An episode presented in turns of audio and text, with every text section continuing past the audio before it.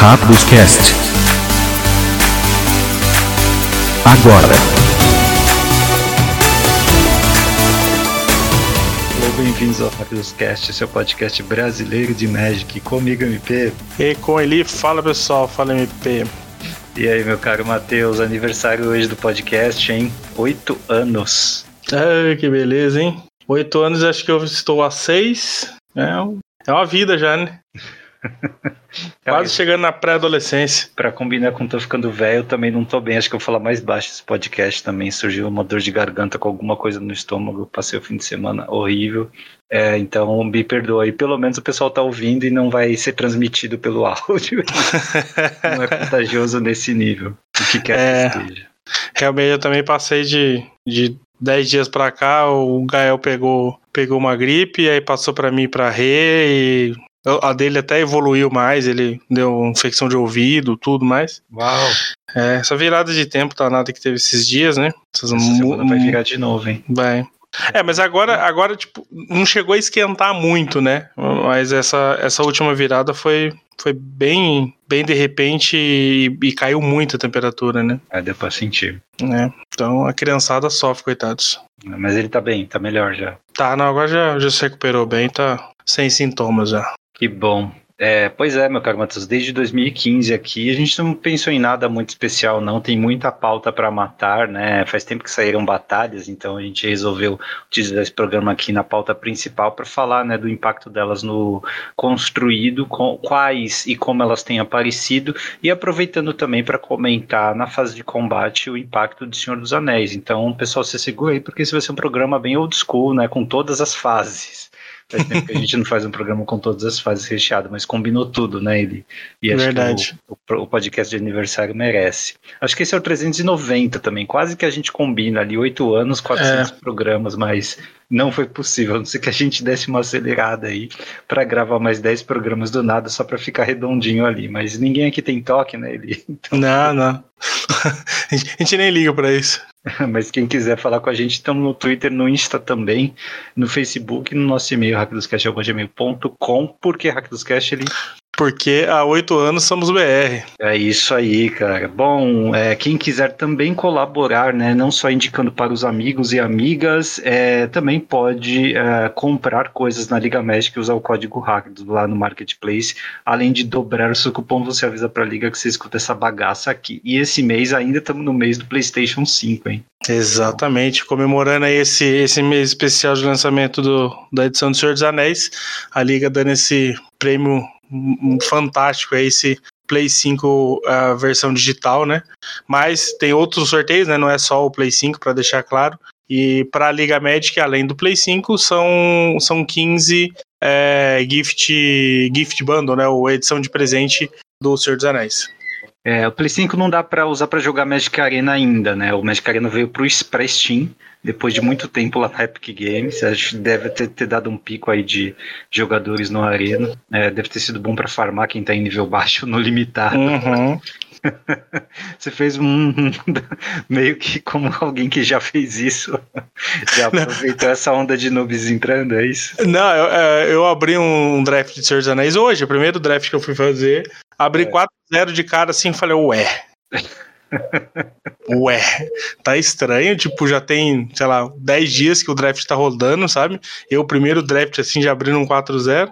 Eu percebi que em níveis baixos, é, assim, a qualidade dos oponentes é bem. Não, assim, é bem. É. Ali, ali acho que até o, o ouro, ali você ainda pega mu- muita gente que faz. Que faz, que faz é, comete erros, tipo, misplay mesmo, sabe? Tipo. Pega, pega sim. Pega uns negócios que. É, é claro que muita coisa você não consegue ver, né?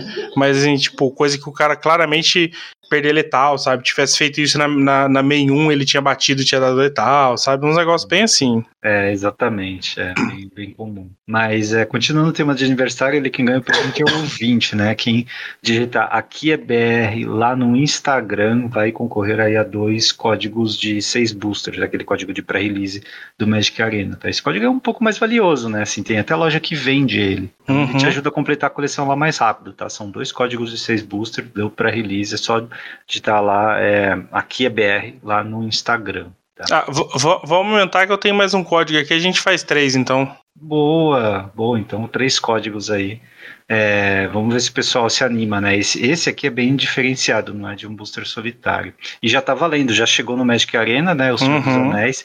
Vai ser válido no, no histórico, né? No, no Alchemy. No Alchemy também, é.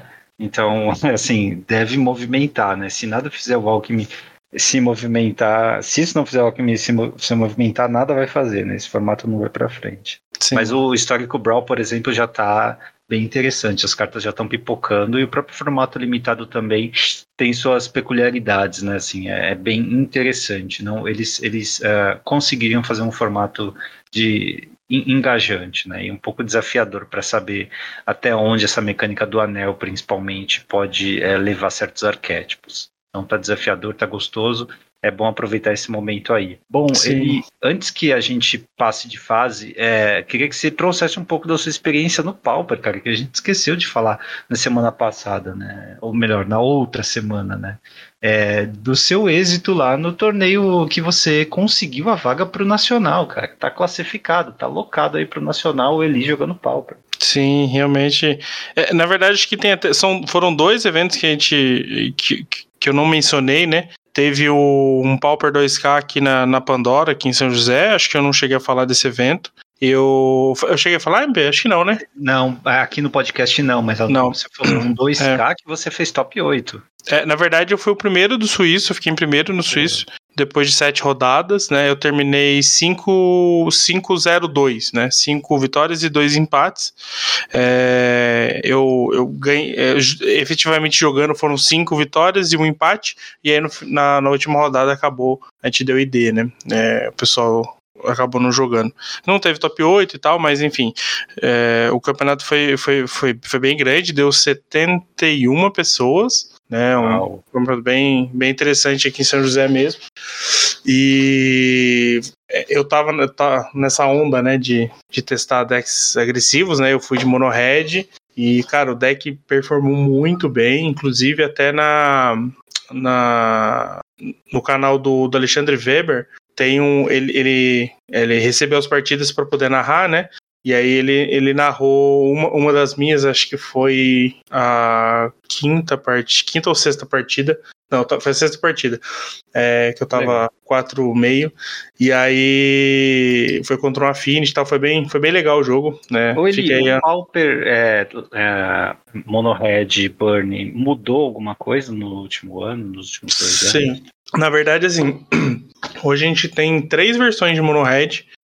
É. Que elas compartilham muita coisa, mas elas têm um estilo de jogo diferente. Tem o tradicional, que é o que você, que você já jogou no, no mall e tudo mais. Ele é de longe o menos jogado, né?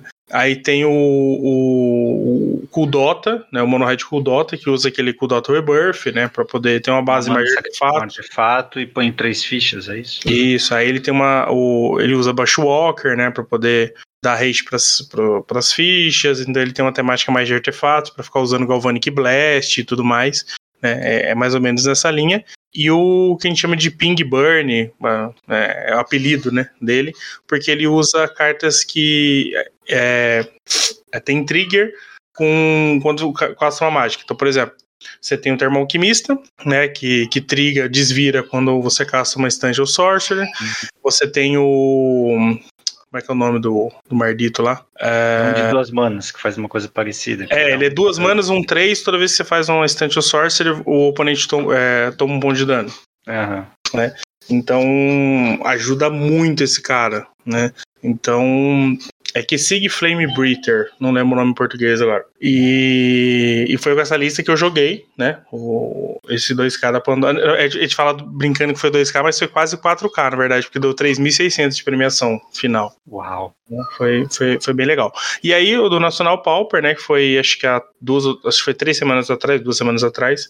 É, eu também joguei de monohead, só que eu joguei com um, um outro monohead que, tipo, ele é monohead por é, agora, mas assim que era, ele, ele chama de hot dogs. É, que ele tem o que o finge, ele tem ah, o tá. tem um outro, é, ele usa um outro cachorro no side, né? Então ele tem esse apelido porque usa são Izete, né? Então, o, o finge sempre foi Izete, né? Só que agora com esse advento de várias cartas boas pro que são, que são vermelhas, não vale a pena mais ter, ter o azul no deck, sabe? Para poder ter counter e tal. Então é muito mais fácil ser. Ativa com instante feitiço ou com qualquer mágica não criatura? É instante feitiço. Ele ah, é, é instante feitiço. O que sig, por exemplo, é não creature. Então ah. é, eu falei é instante feitiço, mas na verdade é não creature. Então, assim, você precisa mudar um pouco, né? Tipo, por exemplo, esse deck não usa é, o Synthesizer, né? Que vai na, na lista de burn. É nele mas, que eu tava pensando quando eu fiz a pergunta. É, exatamente. Mas aí, por exemplo, ele vai Apostles Blessing, ele vai 4 Mutagenic Growth, né, ele vai Temur Battle Rage, que é o mais clássico aí, né? O melhor parceiro do que o Find é o Temur Battle Rage, né? Então. Nossa, é mesmo. Isso aí é, é comum, né? Lava Dart. Lava Dart nesse deck é sensacional. Dardo de né? lava, nossa, é mesmo. É 4 de dano por uma mana e, ou uma montanha. É, então, tipo assim, com duas manas você ativa quatro vezes o, o que o Find, sabe? Então, se você tiver quatro manas ali, você você dá letal no cara, sabe, com, com os dois. Então, assim, Manomorfose, Manomorfose nesse deck também é muito bom, né? O, o, sintetizador talvez seja a carta mais impressionante, né, que veio pro, pro vermelho Pauper nos últimos anos. É, poxa, por um humano você recupera a carta do topo e depois você ainda pode, acho que você paga três e sacrifica, põe uma ficha e faz a mesma coisa, né? Você exila que pode jogar. É muito valor, cara. E ainda é um Sim. artefato que você pode fazer outras coisas com ele no Pauper, né? Sim, eu acho que assim, é a com maior potencial potencial, é, é, tipo, a maior abrangência de decks possíveis, sabe? Que ela pode entrar. É, é claro que ela vai, é, mas que ela vai ficar ali entre Boros é, e Monohead, mas tipo assim, se você quiser fazer um R, você pode, sabe? Ela é mais ali no mid-range, né? Na agro mid-range, mas ela, sabe, ela funciona demais no, no, no palco. Ela é muito forte, muito forte mesmo. Então, pra ver ela com Glint Hawk é muito bom, né? Porque você é, faz ela, revela a carta, pode castar, faz o Glint Hawk. Então, por duas manas, você, entre aspas, deu um draw 2, né? Se você tiver mana suficiente ali para fazer, sabe? Você não consegue garantir seu land drop e tal. Então, realmente, Synthesizer é, é uma carta que é, mexeu demais com o Pauper. Ela e Monastery Swift Spear. É, é, são assim marcos, sabe? Pro, pro pra, formato. Pra, pra, quem assim, você acabou de mostrar, né? Que Pauper, poxa, quase 4K rodaram em um torneio. Então é um formato que, lógico, é acessível, permanece acessível e tem aí uma comunidade bem competitiva, tem um cenário forte no Brasil. Quem quiser ainda jogar, dá tempo de se classificar para o Nacional? Quando dá. vai o Nacional? O Nacional é na primeira semana de dezembro, é, eu não vou lembrar agora de cabeça data, mas é tipo 1, 2 e 3, ou 2, 3 e 4, alguma coisa assim. É, os campeonatos estão rolando aí nas lojas. É, eu tô olhando aqui, é 1, 2 e 3 mesmo, de dezembro. Tá. É, os campeonatos estão rodando nas lojas, tem várias lojas no país rodando. Se você quiser procurar é, o organizador, você pode procurar no Facebook, é a melhor forma de contato com, com ele. É Nacional Pauper, você vai encontrar lá, pode procurar que você, você vai achar a página deles. Aí tem a página de classificados, tem a página de lojas, tem como entrar em contato, né? Então, se você, sua loja não faz, você quer, mas você quer jogar, converse com o seu lojista, indique essa, essa, essa página para eles, para eles entrarem em contato com, com o organizador do Nacional, para ele poder né, fazer um backup e dizer ali que precisa para sua loja organizar. Né? Então tá, tá tranquilo ainda para você conseguir essa vaga aí. Boa, Eli, meus parabéns. Né? Finalmente alguém nesse podcast tem que jogar Magic e ganhar coisas. Agora tem que ir lá e fazer, fazer direito, né? O do ano passado eu, eu, eu, eu joguei, mas assim, eu não, não, estava treinando, né? Não estava com frequência indo em loja e tal ainda. É. esse ano a meta é, é conseguir melhor, dobrar a meta do ano passado. Boa, é isso aí, cara. É, bom, seguinte, antes de passar de fase, como sempre, a gente tem o quiz da semana. E dessa vez o quiz da semana é um pouco mais. Eu, eu acho que é fácil, tá? É, em 2015, ali, quando começou o podcast aqui, né, a Wizards lançou um novo jogo de tabuleiro de Magic com mapas e miniaturas. Tá? Qual foi o nome desse jogo? A resposta lá na fase final. Notícias da semana, artigos e tudo que você não teve tempo de ler. Fase de manutenção. Ele pré-release de Senhor dos Anéis. Como foi? O que achou do formato? Cara, um, eu eu joguei no, na sexta-feira. Eu fiz 3-1. Fiquei em quinto de 23 jogadores, se não me engano. É, poderia ter feito 4-0, tá? Meu deck não tava uma máquina, mas eu acho que eu consegui tirar uma sinergia. É, poderia ter arriscado mais. É, eu fiz um Ractus, é, fazer jus, né? É, era o mínimo que se esperava. É, ele tava ali entre, entre a mecânica do anel e, e o Ames, né? Uh, eu acho que eu poderia ter splashado verde para tirar alguns fillers uh, vermelhos que tinham ali e talvez deixar o deck um pouco mais para frente. Mas era o dia, né? Dia zero do formato, né? Tipo, você depende de sorte. E aí no, no pré-release é, você até tem espaço para arriscar, mas tipo assim, eu já teria que fazer um baralho de três ou quatro cores ali para ele ficar, para poder pegar algumas outras cartas é, raras ali, porque, por exemplo, meu deck só tinha duas raras, as outras quatro não consegui colocar no deck, sabe? Então, assim, é, é meio complicado, né, quando isso acontece, mas enfim, faz parte ali da, da sorte do, do pré-release. Mas eu gostei muito do formato, sabe? É, eu achei que a mecânica do, do anel é quando, no, no nível 2, quando você pode dar um loot.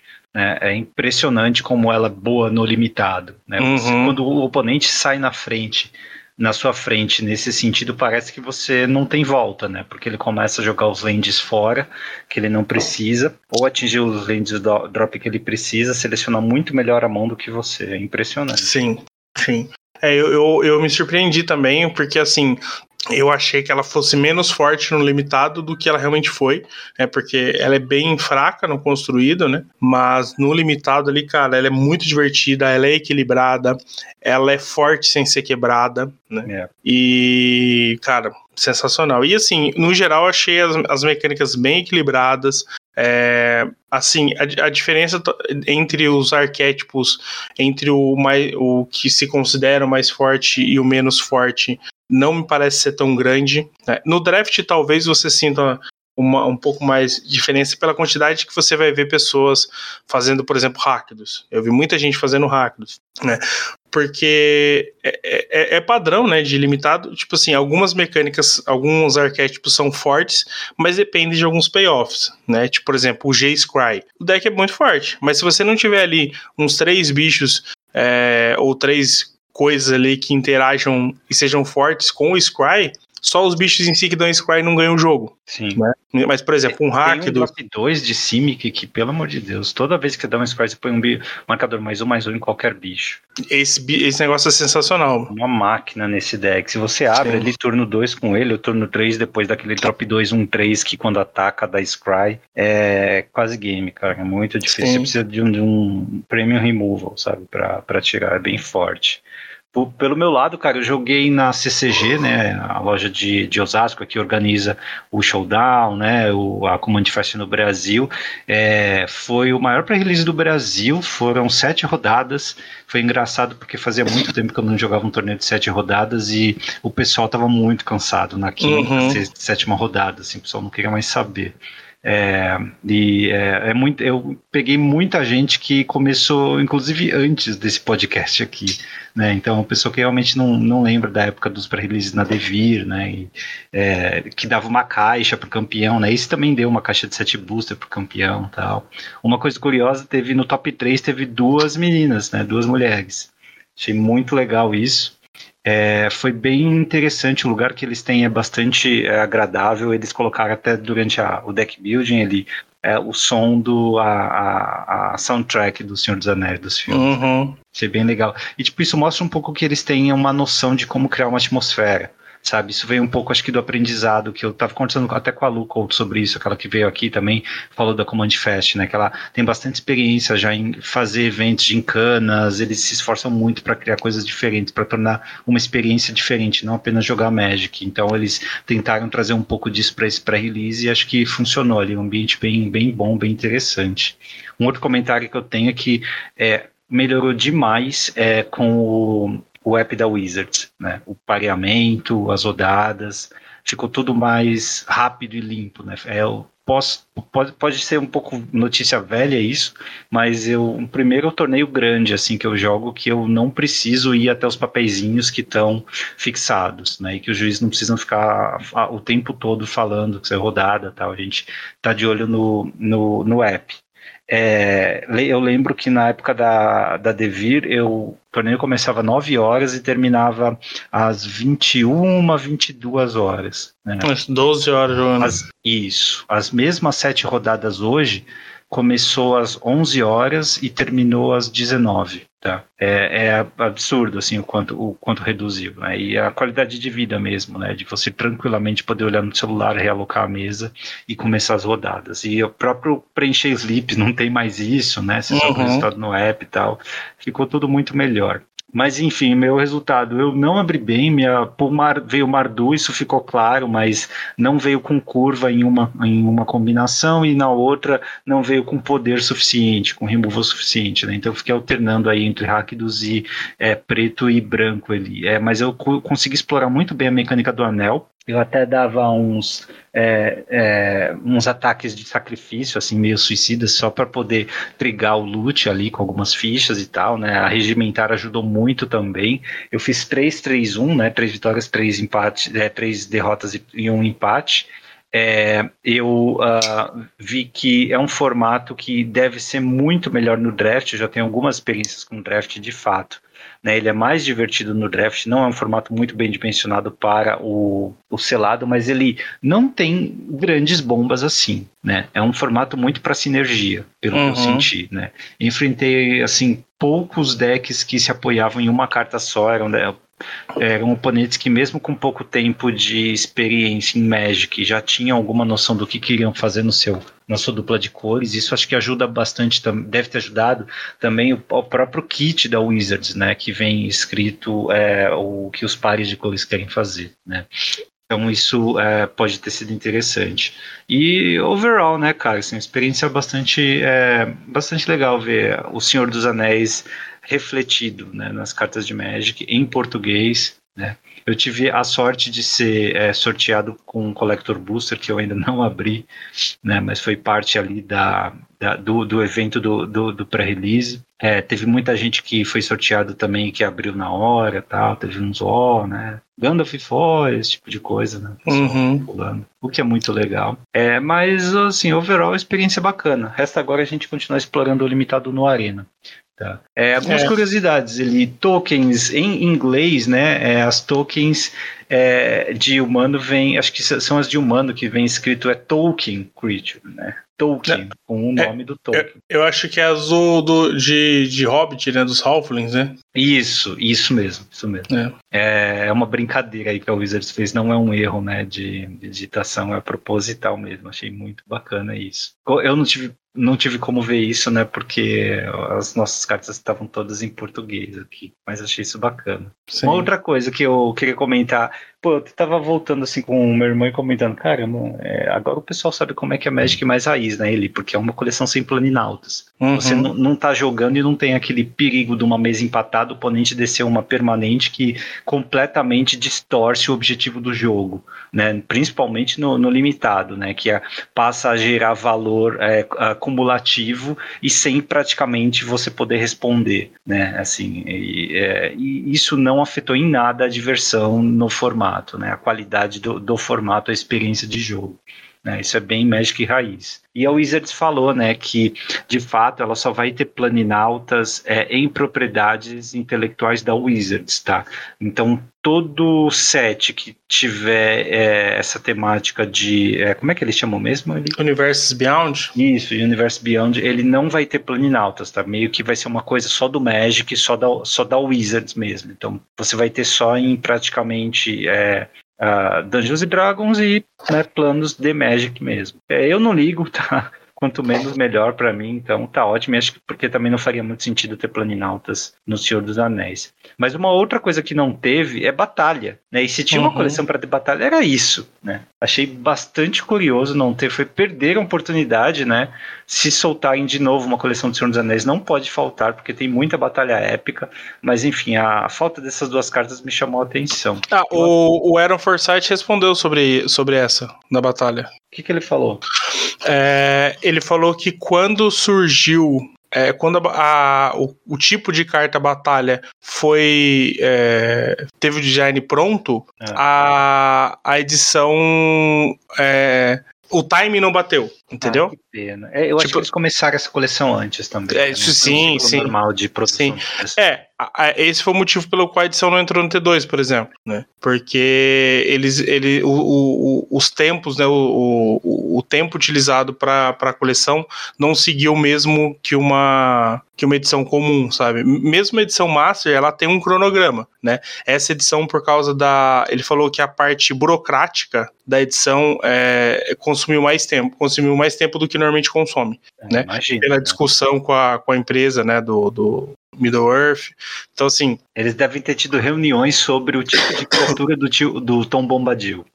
É, não, e, e ele Sim. falou que a equipe de design era meio a meio, né? Então, assim, tinha gente envolvida ali que não, não, não trabalhava com Magic, trabalhava ah, com, tá. com a IP do Senhor dos Anéis. Né? Então, Mas assim, eles fizeram umas coisas interessantes também, tipo, o golpe do Isildur que decepa a mão do, do Sauron, ele é uma mágica preta instantânea, é uma mágica instantânea é, lendária. Eu acho que é a primeira que a gente tem no Magic. Não, acho que não. Mágica lendária não. Não, mágica instantânea. Feitiço lendário teve lá em Dominária, né? Mas mágica instantânea lendária eu acho que é a primeira, não? Não, aí você me pegou. É, feitiço eu lembro que tem alguns, deixa eu ver aqui. É a única, cara. É a primeira e, por enquanto, a única do Magic. É, a carta se chama Isildur's Faithful Strike. É, é a primeira é um golpe mesmo. fatídico de Isildur. É, e, assim, é bem... Assim, eu acho que é super justo, né? Mas a gente ainda não teve uma introdução é, formal a mágicas instantâneas lendárias. A condição para soltar um feitiço lendário é você controlar uma permanente é, lendária, né? Uhum. Não uma permanente, não, uma criatura ou planinauta lendário. É, para esse instante, ele diz na carta, né? Mas não é uma coisa que a gente foi introduzido. Ele diz que você. É, é a mesma coisa, né? Você só pode jogar essa mágica quando tiver uma criatura ou planinauta lendário é, na, quando você controlar um. Né? Mas é, achei bem, bem curioso isso. Não teve uma introdução formal, assim como a gente teve em Dominária. E outra coisa, quando eu reparei que não teve planinautas nessa coleção e quando eles falaram realmente que era só em propriedade da Wizards, eu fui direto na lista de Warhammer 40k, porque eu jogava que tinha planinauta ali e não tem, cara. Não, não tem. tem. É. Só que ali a gente não teve uma experiência de jogo, né? Porque foi decks de Commander, não teve uma experiência de limitado. É, mas enfim, meu caro Matheus, é isso. De Senhor dos Anéis, algum outro comentário?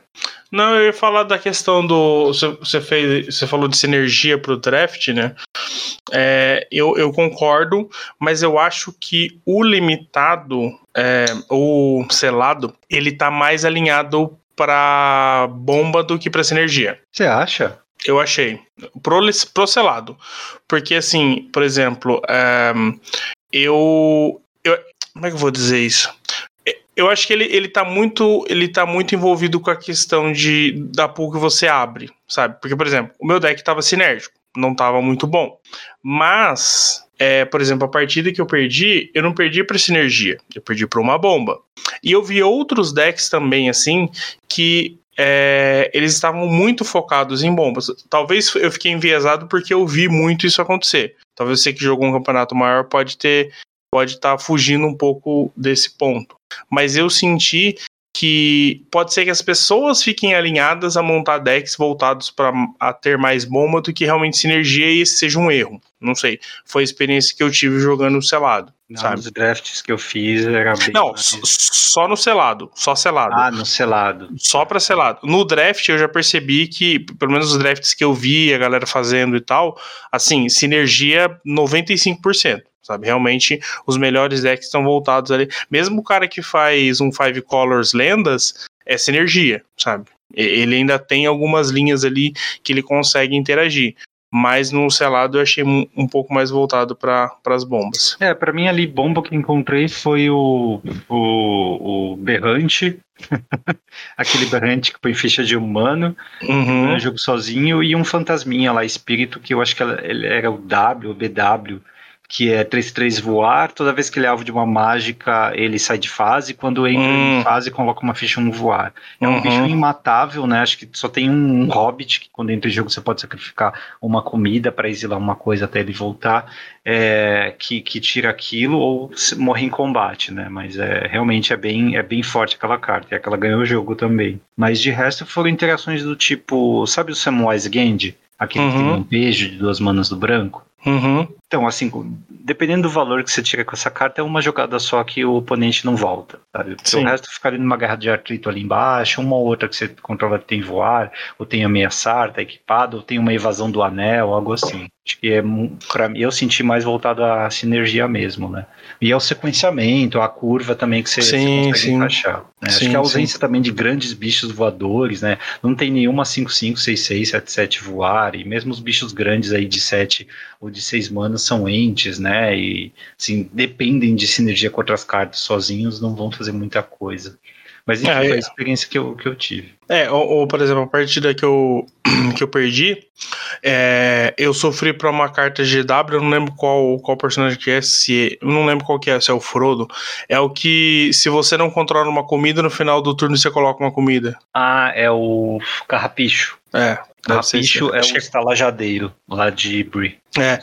Esse e o. aquele artefato que deixa o bicho indestrutível. É, ah, isso aí tem lampejo, né? É. o colete de Mitril. É. Isso. Essas duas cartas eu sofri, três mano. É indestrutível, deixa o bicho indestrutível e tem lampejo. Quando entra em jogo anexa uma criatura lendária que você controla. E é 3 pra anexar. Eu sofri com essa carta. Eu perdi por causa dela. A indestrutibilidade é difícil. A Arwen é indestrutível também, é bem, bem tenso lidar com ela. Eu até tinha aquela vermelha que tira indestrutível, mas a partida não veio. Então acabou complicando um pouco minha vida. Mas assim, é, enfim, é, fo- foi um, um fato do meu jogo ali e tal.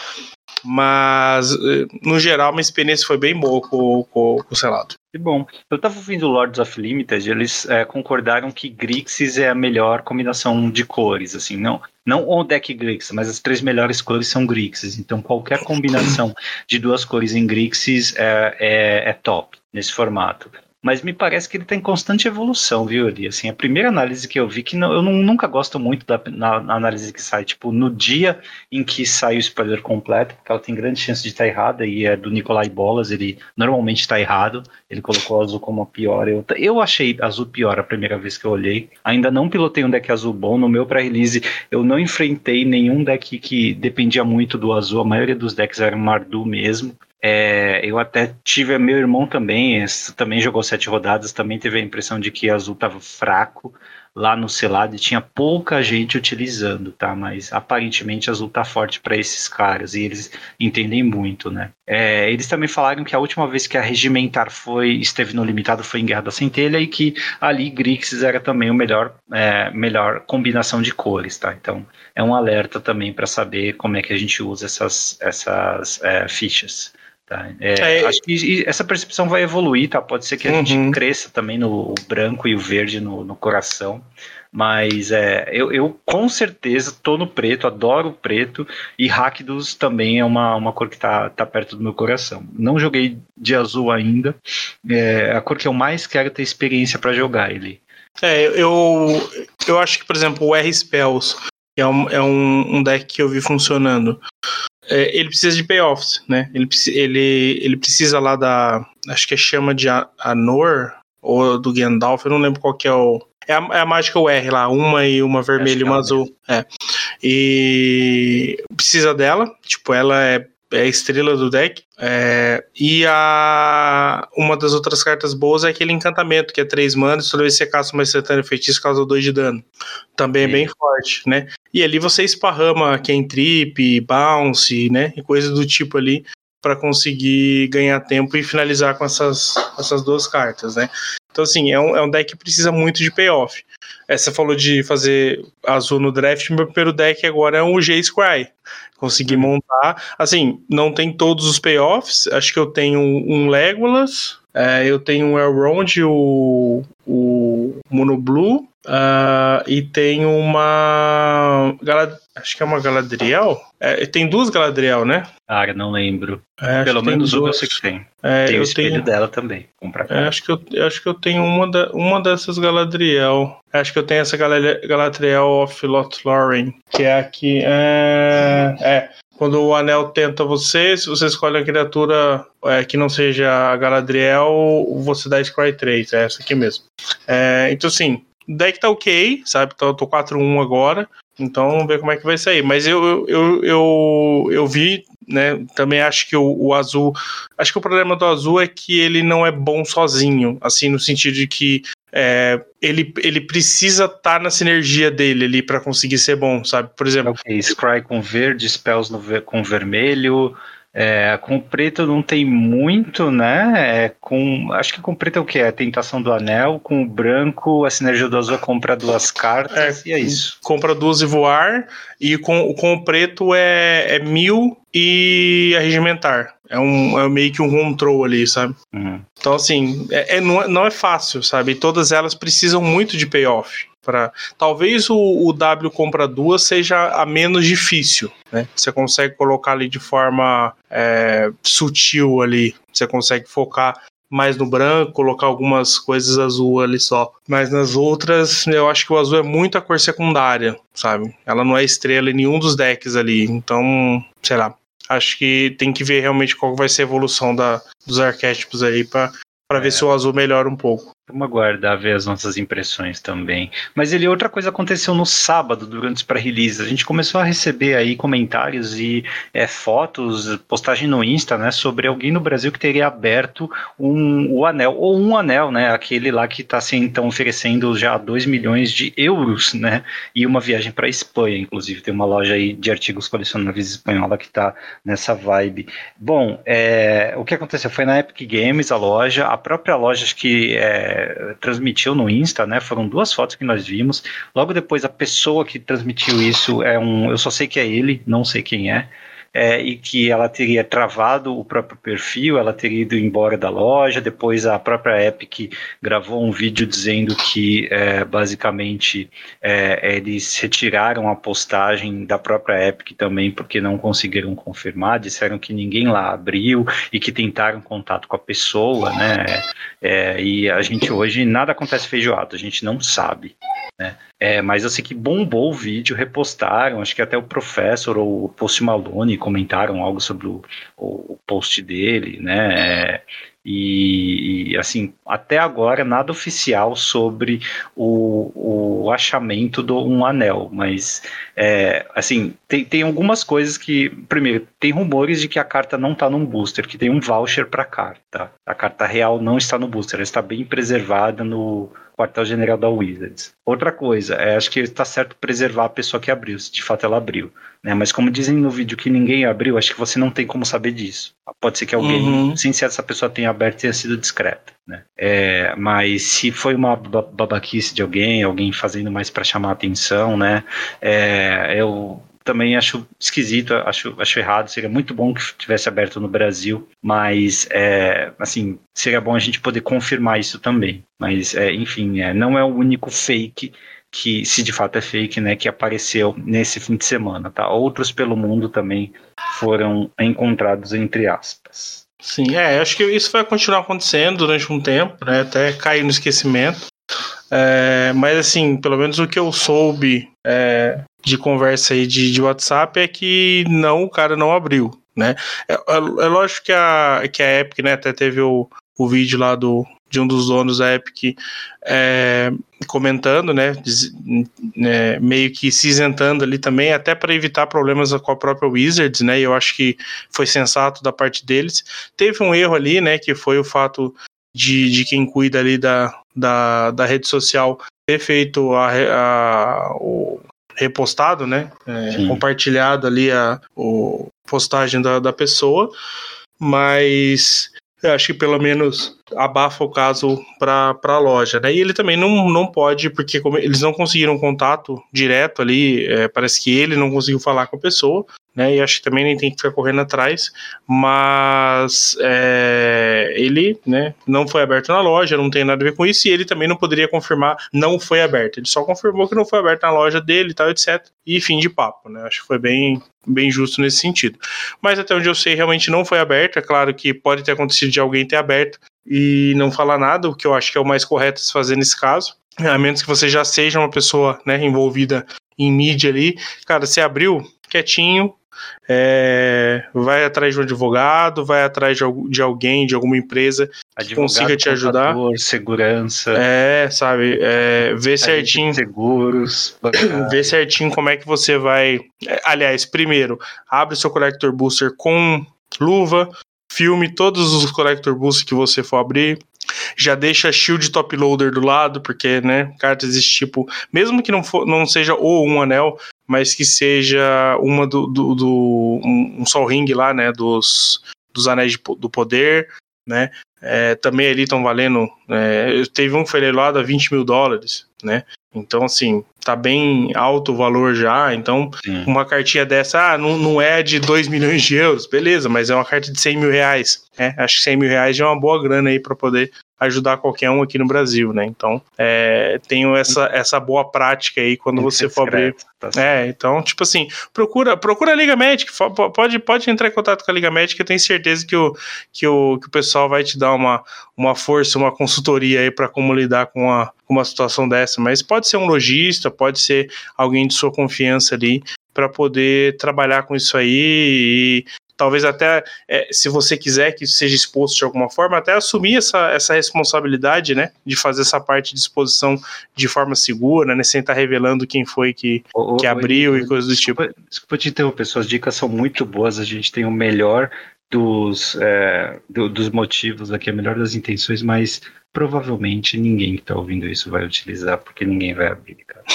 É muito é, Mas eu, às eu vezes. Entendo, eu entendo o que você está tentando fazer, mas, cara, Sim, é, eu, eu acho que não, não vai ter efeito prático nenhum, cara. Sério, porque é muito improvável mesmo, assim. É, é perto. O, o que vem de booster de Collector para cá, perto do que vai para o resto do mundo, para ah, Japão, sim, Europa, sim. América do Norte, é realmente muito improvável. É, eu não lembro quanto que foi a porcentagem, falei, acho que é 0,003, uma coisa assim, né? De abril.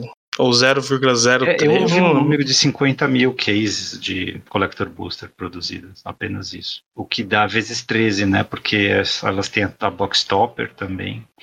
Então é isso vezes 13, ou seja, 650 mil é, é, chances né, de abrir um anel ou um desses anéis. É, então, desses quantos vêm para cá?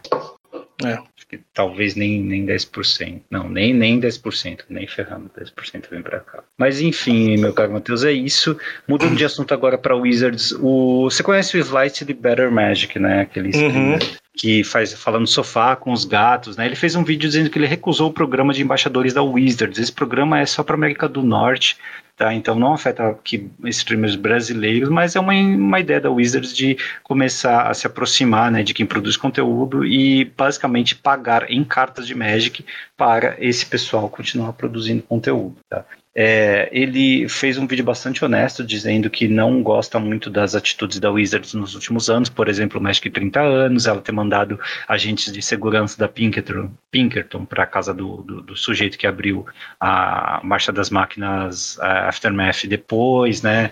Tu, todas essas coisas, e a própria ideia de que, poxa, produzir conteúdo dá muito trabalho, né? 40 horas, às vezes, por semana, você passa produzindo conteúdo para ficar prestando contas para Wizards, para receber cartinhas no lugar, então ele não gosta desse rabo preso e prefere seguir solo. Achei bastante interessante, porque ao mesmo tempo tem gente que topa entrar, né, topa receber cartas, apesar da, da própria Wizards ter falado que você pode continuar sendo crítico da empresa, né, mesmo dentro desse programa de embaixadores. E um detalhe, para quem for assistir o vídeo dele, eu vou deixar o link aqui na descrição, ele entra em mais detalhes por que ele não vai aceitar, né, mas é, achei curioso que o sofá dele é, tem duas coisas só no sofá inteiro, é pelo de gato e cartas soltas, né, sabe, ele tá sentado, sabe quando você senta no sofá e faz aquela, aquela curva para baixo, uhum.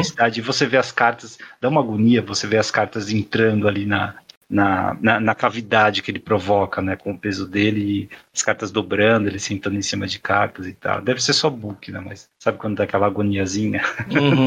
tá aquela aflição, né? Aquela afliçãozinha. É, é, é, acho que assim, né? Tipo, a gente não pode é, é, julgar o cara, né? Pela, pela atitude dele. Eu acho que ele foi sensato em expor isso também, né? Para poder é, deixar publicamente, né? A opinião dele em relação a isso, né? E eu acho que outras pessoas podem entrar nesse, nesse, nesse mesmo barco, né? Tanto pela questão de é, não concordar com a atitude da Wizards, como quanto a questão é, contratual, entre aspas, ali, né? É, o compromisso que você vai estar assumindo com a empresa. E pelo menos as pessoas sensatas sabem que é, ficar falando mal da pessoa que está te ajudando nunca soa de bom tom, né? Então, tipo assim, numa questão de, de desempate, ele, ah, eu tenho que cortar um, quem que vai, né? Então você sabe que vai acabar, que pode acabar sobrando e esse motivo vai ficar sempre oculto, né?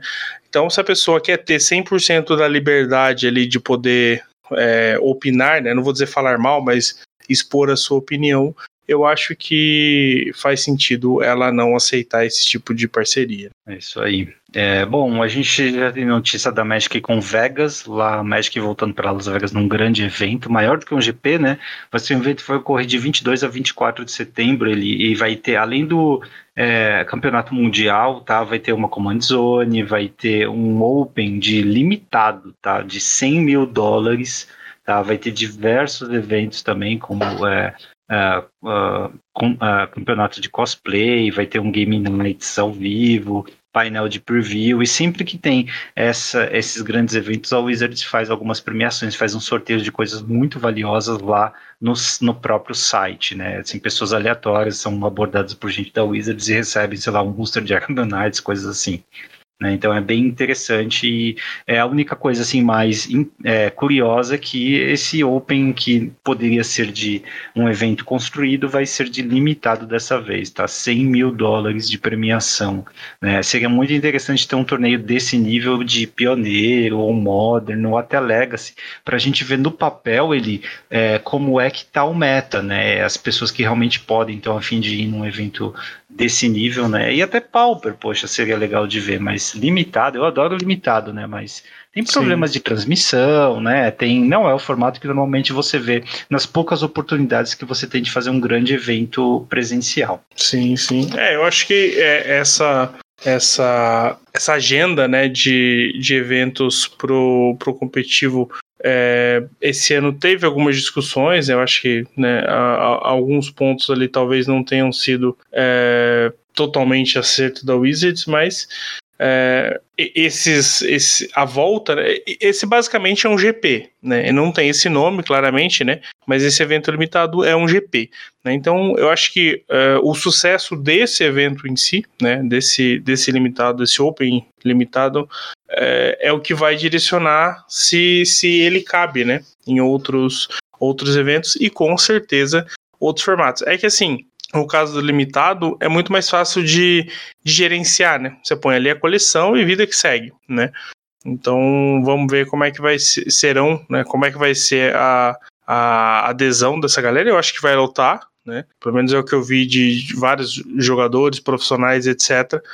Eu acredito que esse evento vai lotar. Então vamos ver como é que serão ele aí para pro pro, os Pro Tours é, do ano que vem. Tomara que consiga ter esses eventos para outros formatos mesmo, como você comentou. Isso aí, cara. E, bom, falando limitado, ele é dias 1 e 2 de julho, vulgo próximo fim de semana, tem uma Arena Open de limitado. E vai ser Senhor dos Anéis, tá? Quem quiser aí é, usar essa semana para ficar bom e aí queimar várias gemas lá no Arena para tentar conseguir os mil ou dois mil dólares, lembrando aí que tem uns 40% que ficam né, de impostos, é, fica à vontade, tá? Tem muito conteúdo já produzido, inclusive vídeos do Migo Cheira, podcast do Migo Cheiras também, é o que eu recomendo, tá? Uh, que mais? Nós temos notícias das promos e da próxima temporada de Pro Tour, ele, olha os promos aqui, legais, a promo de participação dos torneios classificatórios é Death Shadow. Ah, não, não é, é uma oferta é. que você não pode recusar, é uma mana, anula mágica, anula mágica é, não de criatura e seu é, controlador é, cria dois tesouros, uma mana azul. E a Death Shadow, sim, é, é promo do top 8. Hum, interessante. É, O triste é a promo de participação, né? É o Dragon Lord Silungar. É, essa aqui não tem muito a ver, mas todas são aparentemente foil e com arte inédita, né? É, o pessoal deu um, deu um hatezinho porque o Death Shadow ok. É, agora, essa mágica e o Silungar. O Silungar é um lixo total, né? E a mágica ainda é, poderia ser muito melhor, né? Então acho que a, as pessoas envolvidas nas escolhas dessas cartas para promo, da, promo é, estão precisando né, ser, ser repensadas aí, porque ó, tá bem fraquinho, só caindo, cara. É, é, é, e não é fácil, né, participar desses eventos. Né? Mesmo a própria Exatamente. participação não é fácil. Então, se assim precisa, principalmente aqui no Brasil, né? Se, se a loja não pode dar uma boa premiação em dinheiro ou em crédito, assim, a, o consolo é a carta promo que você com certeza sabe que vai ganhar. Exatamente. E é muito triste é, ver uma carta insuficiente dessa, é verdade. Bom, é, isso encerra a fase de manutenção, meu caro Matheus. Bora lá para conta? Bora. Preços e tendências. O mercado do Magic. Aqui, no Hack dos Cast. Muito bem, ele começando com umas notícias curiosas aqui. É, Lich e Pântano são duas cartas artes, né, que foram a leilão, artes originais lá da época de Alpha mesmo, né, que nunca antes tinham sido negociadas estão em leilão atualmente, tá? Não sabemos o preço aqui, mas é, se a gente tiver notícia do, do, de quanto elas vão fechar, vamos lá. Eu sei que é, essas raridades de Magic aqui, né? Não só as cartas, mas coisas relacionadas a Magic estão ficando cada vez mais, principalmente as mais antigas, né? Cada vez uhum. mais procuradas, assim. Até recomendo o último vídeo do Risk Study sobre Chaos Orb, né? Uma carta lá de Alpha que é muito interessante o vídeo em que ele mostra a história história da carta e é, um colecionador em particular, né, que tem várias cópias da carta, inclusive as playtest cards, e tem é, gerações diferentes de playtest cards. É muito interessante de ver até onde o buraco do coelho vai, tá? Nisso. Mas enfim, isso aqui, né, voltando para nossa realidade, ali, aqui no Brasil, as cartas mais vendidas de Senhor dos Anéis, tá? Tem um artigo da Liga, feito pelo Juliano, em que ele mostra isso, né? Comuns, incomuns, áreas e míticas. Antes, só lembrando uma coisa, tá? Como esse set vai ter muito Collector Booster aberto, mesmo no Brasil, ele eu acho, e o Caio é que lembrou disso, né, Caio, nosso ouvinte, que as variantes de Senhor dos Anéis elas serão mais baratas no avulso do que as variantes de coleções normais, né? E uhum. eu acho que faz sentido. Então, para quem é colecionador, para quem quer pimpar o Commander, começa a pesquisar e dar uma olhada nos preços dessas variantes. Né? É, aqui vai valer a pena, porque vai ter muita variante no mercado, muita variante barata. Concorda, ele? Sim, não, acho que faz sentido sim. É, eu acho que é, todas essas cartas é, que saem com frame diferente, né, com alguma coisa diferente, elas é, você precisa avaliar, né, como é que isso vai acontecer e claro, né, essa busca frenética por essas cartas de alto valor faz com que as cartas é, de menos valor tendem a, a, ficarem mais baratas, né. Então acho que isso tem acontecido. É, é, é engraçado, às vezes você vê, é, às vezes até no mesmo valor a carta né? É, a, a borderless, não, o borderless não, ou full art, alguma coisa do tipo, com um preço muito parecido com outro, sei lá, dois, três reais de diferença às vezes, sabe? Então, isso, isso tem acontecido sim, sabe? Então, é, Senhor dos Anéis, ela, ela vai impactar o preço de algumas cartas, sim. É que ele tem muita carta nova, né? Então, você não consegue é, necessariamente comparar, mas, por exemplo, é, as Box Topper é, são cartas que tem bem pouca, né? E elas são de arte completamente diferente da, da original. Mas ela tá fazendo a original baixar o preço, né? Porque ela tem saído, né? Então acho que tudo isso é, é bom ficar esperto com preços para poder ver se aquela cartinha que você tá querendo é, está barateando ou ou realmente é, é, para ver se realmente chegou no momento de você comprá-la. Né? Boa, bem lembrado ali. Bom, é, entre as comuns aqui que o Juliano põe então das mais vendidas da coleção normal, tá? Sem contar deck de Commander, Box essas coisas. É, entre as comuns nenhuma surpresa, né? As mais pesquisadas é lançar ao fogo, porque tem algum potencial, quem sabe até em Legacy, né? Em sideboard ou em Pauper também, é aquela instante vermelha que causa um de dano em até duas criaturas ou exila o artefato alvo e os morceguinhos né? 4 mana, 2, 3, que dá um de dano em cada jogador para cada ficha que você é, põe ou sacrifica. Entre as incomuns, é claro que aliviamento é a mais vendida, né? Que é uhum. o Rimand branco, é melhor do que Rimand na verdade. Tá? Depois vem uma carta que acho que tem muita cara de Commander aqui, as, a, a, outras duas né, que eu achei interessante, a Nascer do Dia, que é um fervor, acho que é fervor, né, que dava ímpeto para tudo, isso aqui é um pouquinho melhor, porque dá, além de ímpeto, mais um mais zero para suas lendárias, e tem Restauração Íntica, né, que é um Harrow melhorado, né, é estorrar melhorado aqui. Se você controla uma criatura com poder igual superior a 4, você pega três terrenos e põe jogo virados. Bom, entre as áreas tem o Sam, o, aquele que eu comentei, o de duas manas, né? Que. Ah, não, perdão, é o de, é, é o de duas manas, mas é o GW. Que é, ele é duas manas 2-2. Toda vez que uma outra criatura não ficha entra no campo de batalha sob seu controle, você cria uma ficha de comida. E você sacrifica três comidas para devolver um card histórico do seu cemitério para sua mão. Tá? É que é... tem como no Modern com ele também. Ah, e tem com a Rosinha também, né? Sim. Aquela de três manas branca, né? Que põe ficha, é verdade.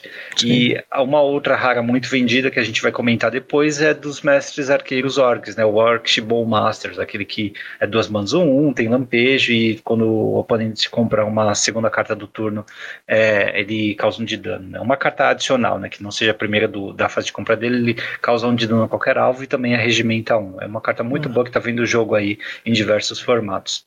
Fazendo é... estrago no Legacy. Exatamente, quem diria, né? Entre as míticas, vamos lá, o Monte da Perdição. Lembra que eu falei no penúltimo programa, né? Ele que é o uhum. único dual land da, da coleção inédito, né? E realmente é, esse aqui é um bom dual land, ele pode ser, ele tem sua utilidade em Commander, obviamente, mas também é, pode substituir Penland aí nos outros formatos, então não perde muita coisa. E tem o Aragorn, o Unificador também, porque ele é 4 manos, é um bom comandante, tá?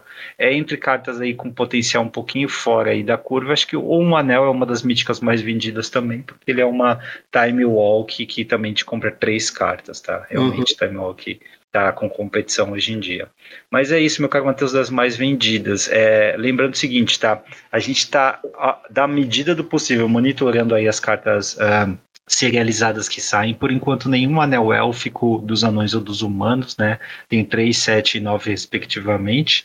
É, mas nós temos um Sol Ring serializado, que alguém fez o favor de postar lá no Reddit, né? É, número 199 de 500, acho que são 500 ou 300. Bom, esse aí vendeu por 6 mil euros, tá? Que hoje, pela cotação, deve dar uns 10 milhões de reais, tá? Mais ou menos. Vale mais que barra de ouro. Exato. Tem um streamer da Twitch também que não sabe nada de Magic, é um dos maiores streamers da Twitch hoje em dia, mas que é, tá, a, garantiu que vai gastar 500 mil dólares em caixas de Collector Booster para tentar abrir o, um anel, tá? Bem curiosa essa notícia aqui.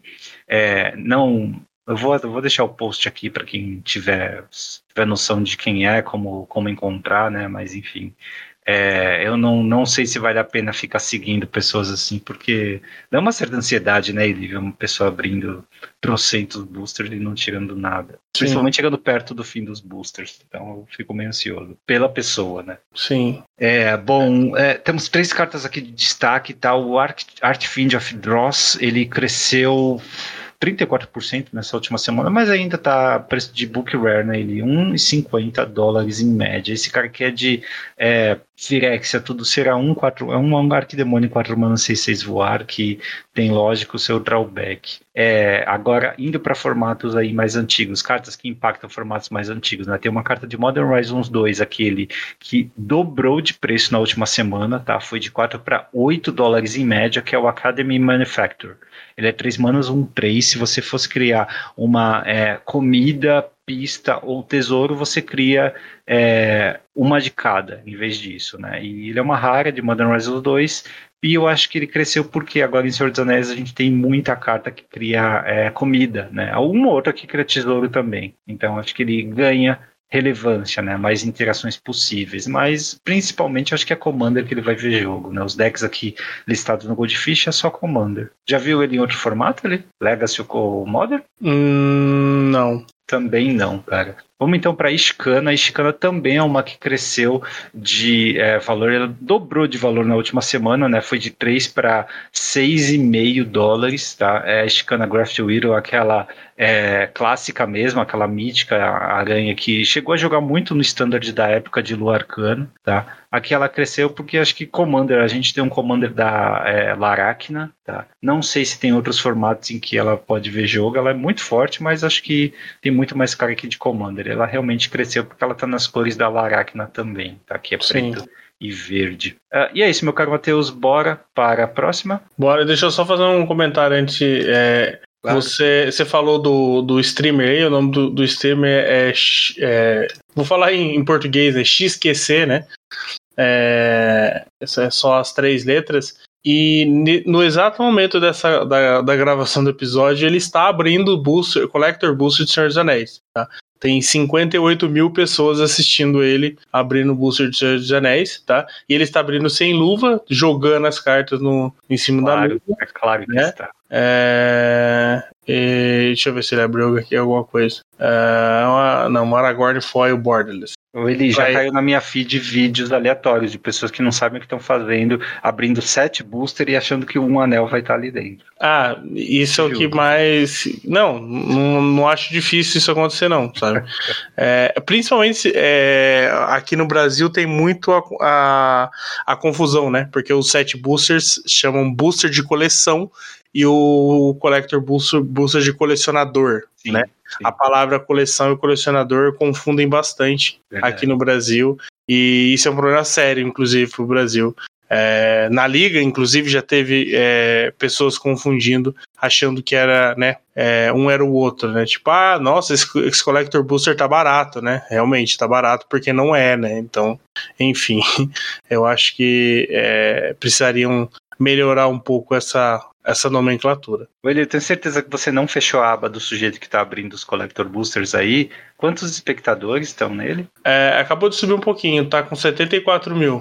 Meu Deus, e ele só faz isso, só abre Collector. É, eu não sei o que, que ele faz da vida, né? Tipo assim, o que, que ele, ele, ele fala. Não, não eu, eu, digo na, na, na stream aqui, é porque o post do Reddit que anunciou isso estava dizendo que o maior streamer da Twitch ia fazer isso. Então, se de fato ele é o maior streamer da Twitch, isso é pouco para ele. Tá? Deve é, é, é que na verdade mil pessoas o... ou até mais e isso vai trazer uma é, visibilidade para o Magic impressionante. Sim, tá? é, na verdade eu não tô vendo ele na Twitch. Eu tava vendo ele na plataforma dele lá. Ah, é Kik? É, do Kik. Kik, isso. É, agora deixa eu ver se. Eu não conheço, pra mim é novo também. É, deixa eu ver se, se eu acho ele no, na Twitch. Agora eu não sei se, quem que é o cara. E olha, é incrível, mas com 70 mil espectadores, se 10% assinarem a, a Twitch, vai, digamos, com 5 dólares, ele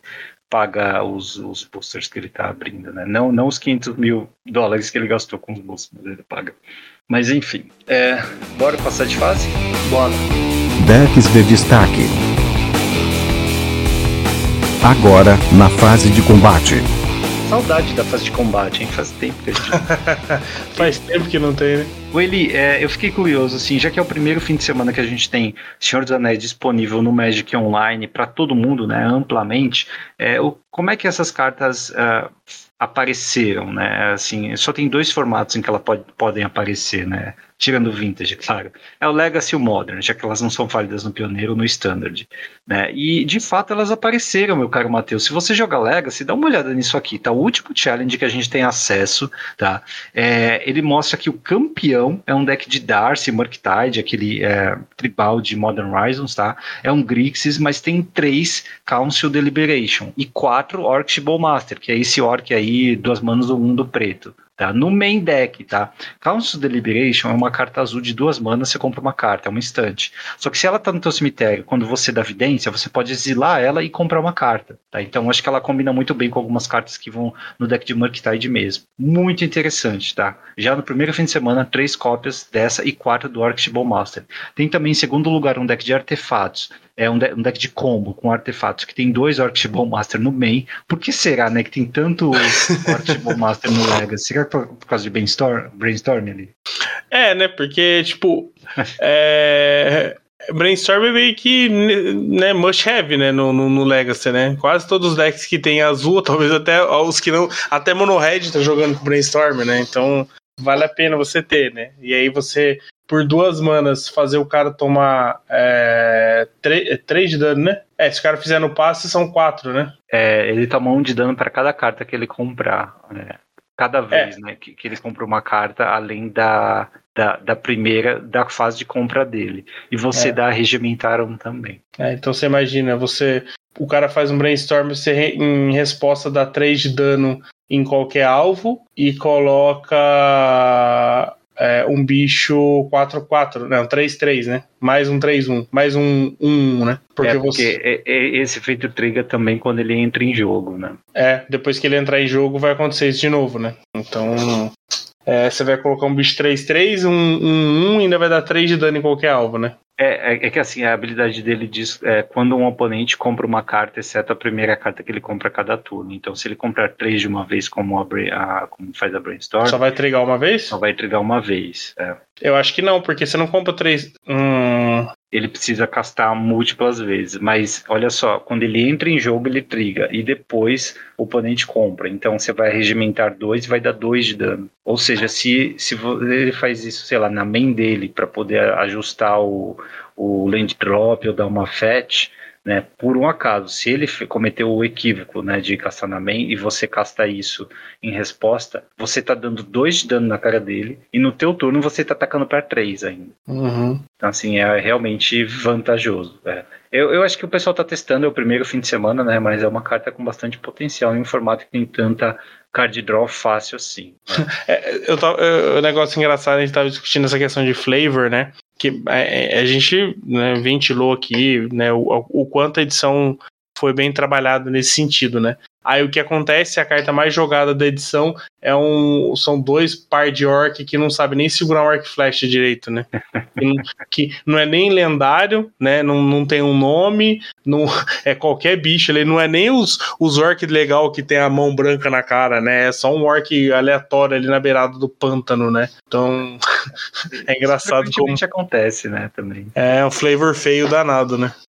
É, é bom que a gente não cria ranço de nenhum personagem que a gente gosta. do É verdade. né?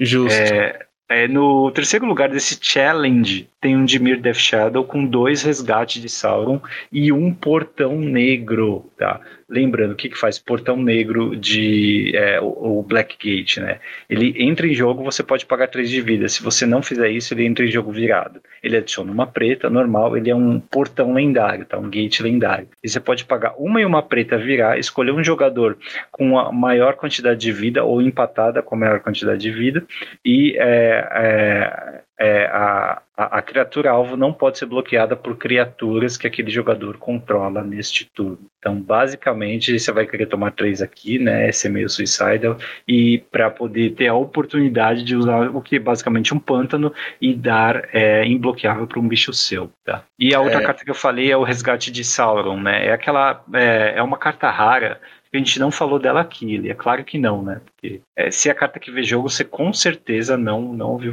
a gente Não, falar com cer não, com certeza não. É uma instante, uma, uma azul e uma preta. Você escolhe um oponente, é, ele olha card- os quatro cards do topo do seu grimório e separa em duas pilhas voltadas para uma pilha voltada para baixo e outra voltada para cima. Né? Você escolhe uma pilha para colocar na sua mão e a outra para colocar no seu cemitério. E o anel tenta você, um né? deck de Death Shadow com Mark Tide e tal, então você pode ter sua utilidade. É meio que um fato ficção um pouquinho mais barato, só que o oponente é que faz a pilha, né? Sim, é. E o anel tenta você ainda, né? Que é relevante. É, o anel tenta você, é verdade. Aqui pode dar uma evasão para um dos seus bichos. Isso aí. Uhum. Bom, o quinto lugar é um Esper Control, que tem quatro Orcs Bowmaster também, tá bom? Então, é o bicho aí que mais despontou no Legacy até agora, mas não está sozinho, tá? Também tem outras cartas aí. Ou ele no Modern, então, cara, no último challenge que a gente teve acesso, tá?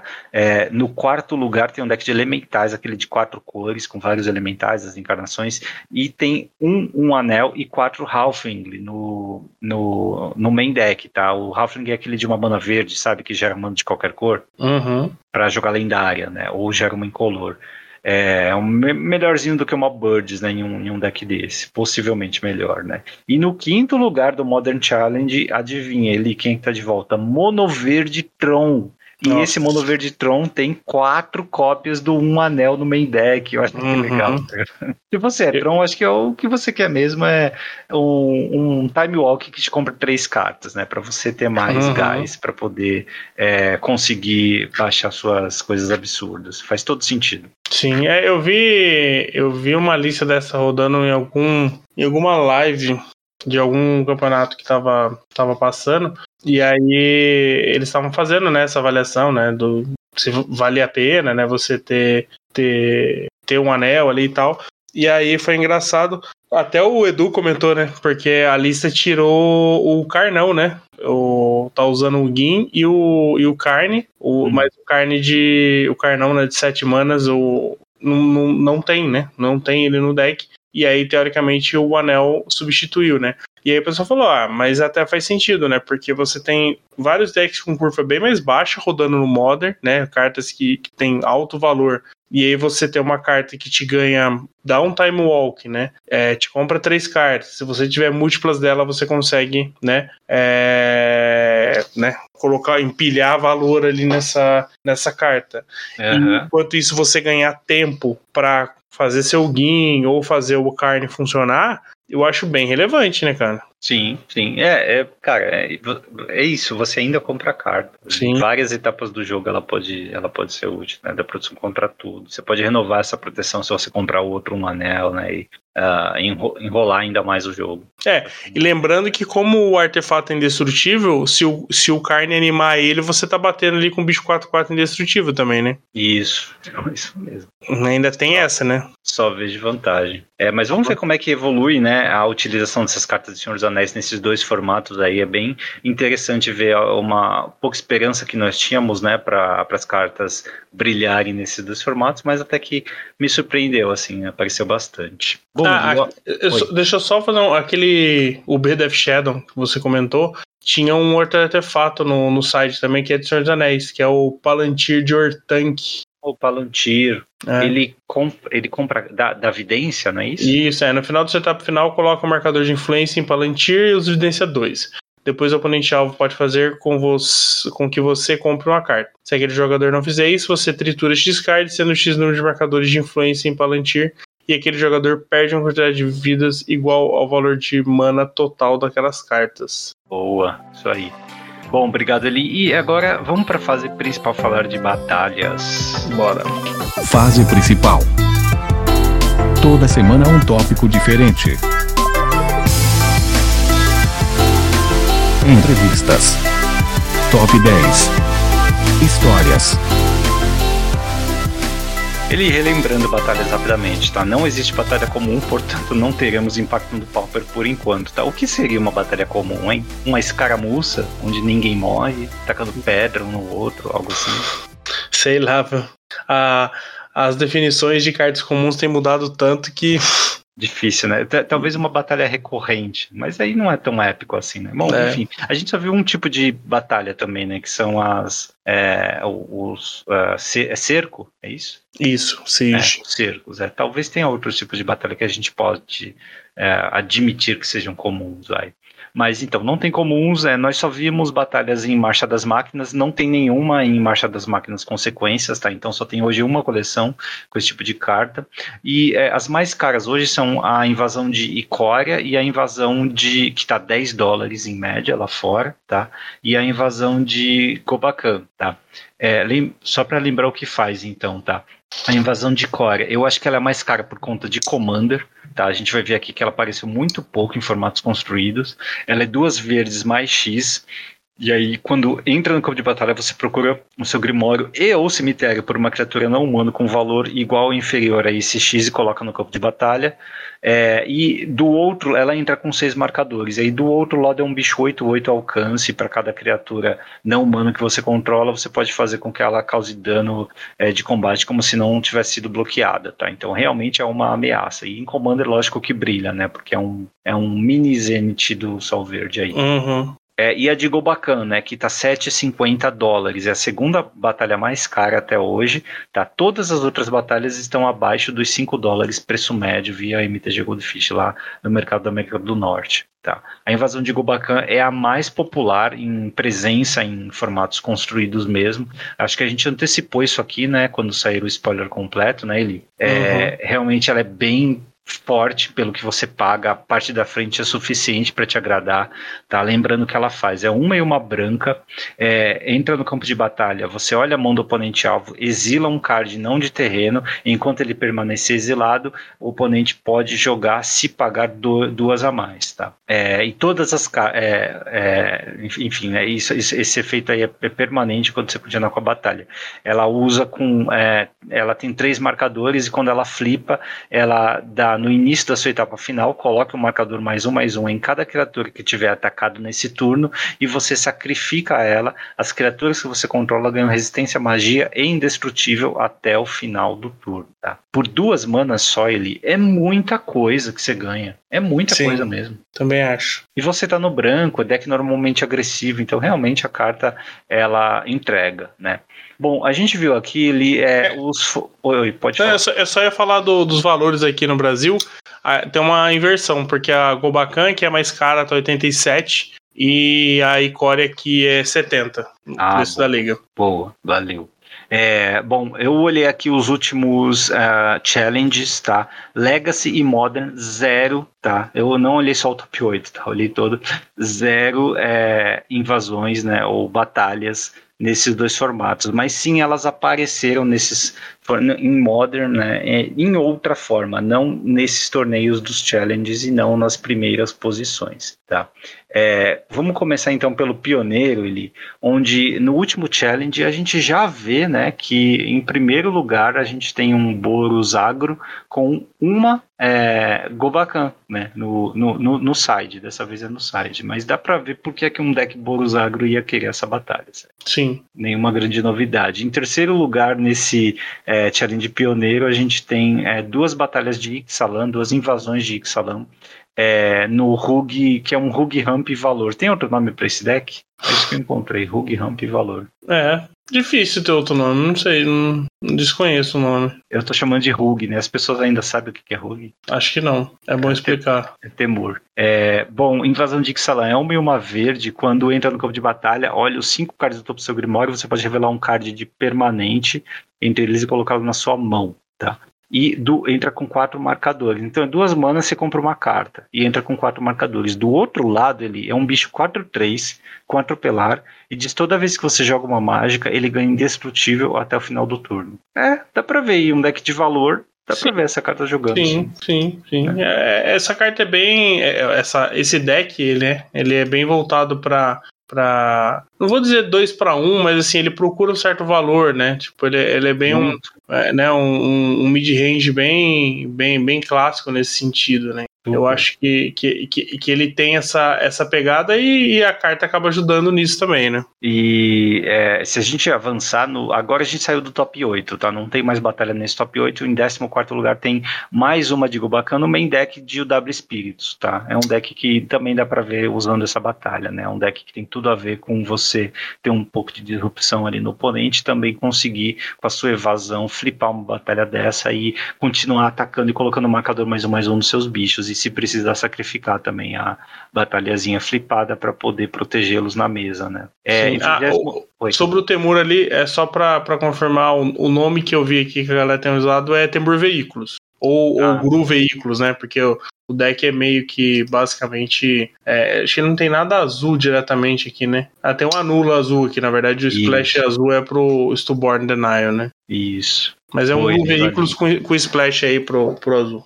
Valeu, veículos. Bom, 28 lugar tem uma batalha de Ixalan no mono verde. Aquele mono verde que tem Nictus também, né? Que a gente uhum. fala que já investiu bastante formato. Sim, ele tá tentando com uma invasão de Ixalan. Lembrando, é uma e uma verde para baixar a invasão, não é duas verdes, tá?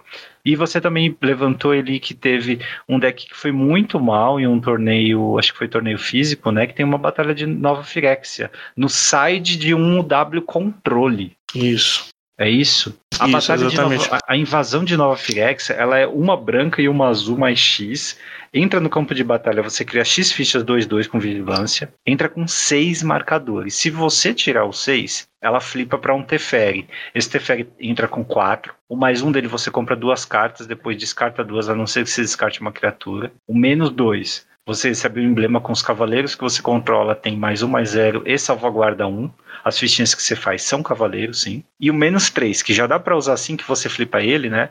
É, você vira X criaturas que você controla. Quando você faz isso, você embaralha no seu grimório. Embaralha no grimório do seu dono permanente alvo não de terreno é, que o oponente controla com é, valor de mana igual ou inferior a X. É, É uma batalha, eu acho que você tem que ser ambicioso para rodar ela no deck, mas dá pra ver que tem valor sim, porque duas mais X você põe muito bicho. Se você tá num W control, você talvez consiga né, É, manipular a mesa para chegar num momento assim de colocar. É, você pode, você pode rodar ela no- numa mirror de control, né? Você pode né, tentar é, é, vencer, porque você- o cara sem saber que você tem isso, é, ele, ele vai tirar os, os globais, por exemplo. Ele vai diminuir, diminuir o número de globais e talvez vai, vai focar ali em anulação, coisa do tipo, né? É, jogar, ter jogada de valor, é, né? Jogadas que, que acumulem recursos. E aí você faz um bicho dele, uma carta dessa, sei lá, pra cinco tokens, e o cara não tem global pra lidar, e sabe, dois turnos você ganhou o jogo, né? Então, eventualmente ver. pode, É pode, pode acontecer isso aí. Né? Ou às vezes até não não- numa batalha contra mid-range, né? O cara tem muito bicho ali, você também faz seus bichos, o cara tende a não ter muito global, né? Porque ele vai também perder criatura e tal. Então pode ser uma forma de você lidar com. com fazer um, um metacall ali, talvez, ou pegar num meta mais amplo e ter uma carta coringa ali, né? Que pode entrar em, em, em mais partidas do que só numa determinada. É, um determinado matchup, né? Isso. Isso aí. É, bom, ele vão pro T2 agora, tá? Que é onde a gente tende a ver mais batalhas e de fato, no último challenge do T2 do Magic Online, segundo lugar do challenge, tem quatro batalhas de invasão de Zendikar é, em um deck de controle para Atraxa, tá? É até estranho você falar batalha em um deck de controle, né? É, uma outra criatura tem que ter, né? Porque para flipar a batalha você precisa de bichos, né? É, mas a invasão de Zendikar, ela é três e uma verde, e quando ela entra no campo de batalha, você procura por até dois cards de terreno básico no Grimório e põe jogo virado. Então ela já se paga, né? É o tipo, Sim. típico spell de ramp que todo o formato standard vai ter, né? Se você por acaso flipar, é um bicho 4-4 com vigilância e ímpeto, que é um terreno, além dos seus outros tipos, e vira adicionar mana de qualquer cor também. Sim. É, é, é interessante, né? É um, é, é um o ramp, ramp de quatro manas é, sempre jogou, né? No, no, no T2. Eu acho que toda, todo T2 acaba tendo seu, seu ramp ali. Então, E quando o T2 se conforma de uma, de uma maneira que metade dos decks está voltado para rampar uma Atraxa, então dá para ver fácil porque essa carta tá jogando. sim, né? Então, tipo assim, ele é um, ele é um rampor, ram- um, um ramp de terreno de quatro manas com upside, né? Que te deixa, que pode te deixar um 4-4 vigilância ímpar, né? E, e, tipo assim, é uma- por que, que é interessante ver que essa carta tem quatro? Porque um é, ajuda a flipar o próximo, né? Porque o primeiro vai ser o mais difícil para você flipar. Você flipou, ele já é vigilância ímpeto, né? Então, se você conseguir já ter o outro do outro lado, você já faz o outro flipar também, né? Então, verdade. eu acho que também tem essa questão dos múltiplos aí pra se somando no valor, né? Verdade. O quarto lugar desse challenge tem um deck de UW Soldados, que também tá bem popular nesse standard, e tem três batalhas de Gubacan. É claro, cara, se é uma carta que tá jogando até pioneiro, tá? É, você com certeza vai continuar vendo ela no standard, tá? É, se ela é forte o suficiente para estar no pioneiro, ela vai continuar aparecendo sempre no standard. E é um deck UW Soldados. Quem diria, né? O W é que tô tomando a dianteira dos decks agro. Sim. em que mundo vivemos. É, sexto lugar, ele é um deck mono red agro, bem old school, né? É, que tá com quatro invasão de Tarkir, cara. A gente ainda não falou da invasão de Tarkir, né? Por que, que ela, o que, que ela tá fazendo num deck mono red agro? Ela é uma e uma vermelha, entra no campo de batalha, você revela qualquer número de cartas de dragão da sua mão, e quando você faz isso, ela causa X mais 2 de dano a qualquer alvo, sendo X o número de cartas de dragão reveladas dessa forma. É, dá pra ver quantos dragões tem nesse deck ali? Hum, Porque ele diz aqui que X não pode ser zero, então ele tem que ter alguns dragões nesse deck. é qual lugar que é esse? É o, Esse é o sexto, sexto lugar né? do Standard. É o sexto. Na verdade, não tem nenhum dragão, né? É, um deck mono red agro difícil ter dragão. Ele vai ter criaturinha de Hum. curva baixa, né? É, não tem dragão. É, mas o. é, deixa eu ver, é de Tarkir. É porque a invasão de Tarkir diz que X não pode ser zero. Então você não pode é, trigar habilidade revelando. Não, X pode ser zero. Ah, X pode. É verdade, desculpa. É. Tô... é, X pode ser zero. Então é, É. duas manas causa dois em velocidade É. de feitiço. Tá ótimo. Só que entra com cinco marcadores. Se por acaso você flipar, você ganha um dragão, 4-4 voa atropelar. E toda vez que você é, ataca, ele causa dois de dano a qualquer alvo. Toda vez que um dragão ataca. É, toda vez que ele ataca, né? Toda vez que um dragão que você controla ataca. É. Então na prática ele é 6 de ataque, certo? Sim. Tá bom. Boa carta. Dá pra ver por que, que tá aqui. Então, duas manas causa 2 de dano a qualquer alvo, ou no, no outro lado é um dragão que potencialmente, né? 4 de dano e mais 2 aí separados onde você quiser. Legal. E é só só por atacar, não precisa nem conectar, né? Você também Sim. viu em um evento online que um deck G-Sky fez 7-0 com uma cópia da invasão de Nova Firexia no main, né? Lembrando, né? O deck é G-Sky, a invasão de Nova Firexia é essa aí que é azul e branco e vira o Teferi. É, eu acho que entra a mesma linha do W, né? Eu acho que ah, talvez no, no T2 faça até mais sentido, né? Que você vai ter essa, essa limitação. E você faz ali num, num, num, numa num- no momento de partida é, mid para late game, pô, você faz um, você faz ali cinco tokens, cara, pode definir o jogo ali, né? E aí, se, se o oponente deixar flipar, né, não, não conseguir é, parar as criaturas ali, o Teferi vai deixar, vai pumpar os cavaleiros, né? Pode tirar os bloqueadores para ficar pior ainda, lembrando que os tokens têm vigilância, então você ele, ele pode atacar primeiro, depois fazer trigar a habilidade do, do Teferi, sabe? É, se ele colocou emblemas, os bichos vão ficar mais fortes, ele vai ter salvaguarda 1. né? Então, assim, o jogo azeda, né? Totalmente ali o jogo azeda. Então, uma cartinha que pro T2 eu acho que é, facilita bastante esse tipo de, de deck, principalmente É. pros controls, eu acho. Se as cores estão favorecidas, manda bala. Jeskai, né? Jeskai tá bom. Bom, ele o melhor, então, é, é mais interessante, talvez, seja ver a presença de batalhas no Modern, né? Até agora, zero em grandes posições de challenges, tá? Mas é, teve um evento aqui, né, com 10 rodadas, em que um deck Zo, né, fez 7-3, tá? Esse evento tinha mais de 600 jogadores, quase 600 jogadores, né? Um evento Uhum. físico no papel. E esse deck Zo tinha uma cópia da invasão de Tarkir no main deck, né? Lembra da de Tarkir, né? A gente acabou de falar essa vermelha, tá? De duas manas causa dois e vira o dragão. Sim. É, eu acho que, assim, é claro que o cara fez um on-off ali, né?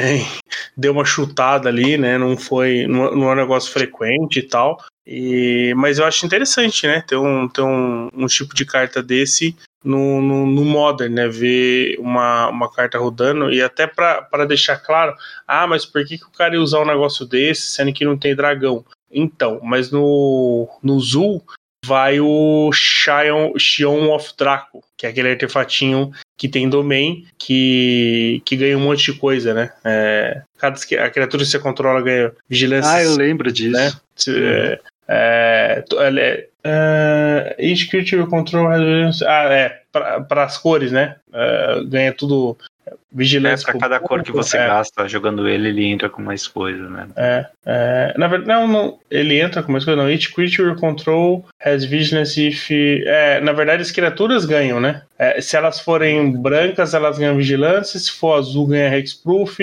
É, se for preta, lifelink. Se for vermelha, first strike. Se, e se for vermelha, ganha trample. E ele é todas as cores? É, não, não, não é. Ele custa menos só, na verdade. Ele vai custar duas manas. Se você Ah, tiver é, os cinco, a- as cinco básicas. Eu sabia É. que tinha um negócio de desconto de É, ele tem o domain, é, o domain que desconta. Pô, você fazer um duas mana 4-4 voar que, o, que o, o resto só é bom, acho que É, é, mas você só né? consegue, se tudo der certo, você só consegue castar ele no terceiro turno, né? Pra- Quando você Sim. tem os cinco tipos de terreno. né? Sim. Ah, Mas não, ainda é você ok, né? no segundo se você tiver trioma. Mas eu acho que um deck zoa assim não vai jogar trioma. Tem Não, trioma. aí. tri- não, trio, não, tem trioma. Não, mas no segundo turno não vai conseguir, né? Porque o trioma vai entrar, entrar virado, né? É, o ele trioma precisa entra virado no primeiro, mas se joga uma, uma é, choque no segundo desvirada, você baixa. Ah, tá. Se você fizer o trioma no primeiro, sim. Mas tem que ser a combinação perfeita.